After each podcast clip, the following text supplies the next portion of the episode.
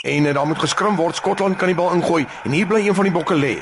Dis Marcel Coetzee. Nee nee, hy het net sy stewel verloor. Hy's besig om daardie stewel aan te trek en dan sal hy sekerlik kan voortspeel.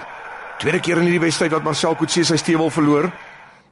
Die bokke slaan nou na die oorkant toe as die bal uitkom binne die kwartgebied van die skotte. Willie Leroux, hy trek die verdediger dan geen na die oorkant toe. Dis Jan Serfontein. Hy skud die verdediger af en nog eene. Hy gaan oor dit net links van die linker reg op paal. Dit beteken dis alsoor van Skotland. Suid-Afrika gaan C4.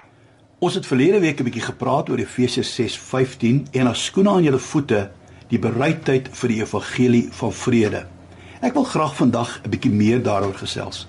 Ons was onlangs 'n bietjie in Europa Nou as jy soontoe gaan, moet jy een ding weet, jy gaan baie loop. En as jy baie moet loop, moet jy die regte skoene aan hê. Die skoene waarvan Paulus hier praat, verteenwoordig vrede.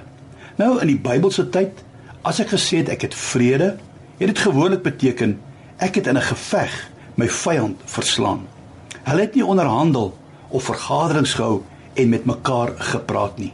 Nee, hulle het meestal beklei en die oorwinnaar het dan vrede. So wanneer ons die skoene van vrede aantrek, beteken dit net een ding. Ons het gewen. Ons is oorwinnaars. Kan ons dit werklik sê? Kan ons so 'n stelling maak? 10000 maal ja, want Jesus het namens ons ons vyand totaal en al oorwin op Golgotha. Jesaja 52:7 sê: Hoe lieflik is op die berge die voete van hom wat die goeie boodskap bring wat vrede laat hoor, wat goeie tyding bring, wat verlossing uitroep, wat aan Sion sê, jou God is koning. Dink dit is tyd om 'n bietjie goeie nuus te laat hoor, om mense te laat weet daar kan vrede wees. Ons kan wenners wees want ons God regeer. Paulus sê in Efesiërs 6, staan vas en as alles verby is, moet ons nog vas staan. As jy baie moet staan, is die regte skoene baie belangrik.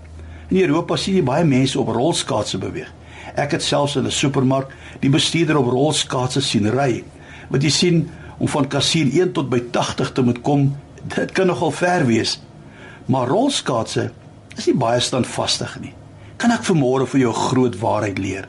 As jy op die aardse, die tydelike dinge vertrou, op jou talente, vermoë, geld ensovoorts, is dit soos om op rolskaatse te leef.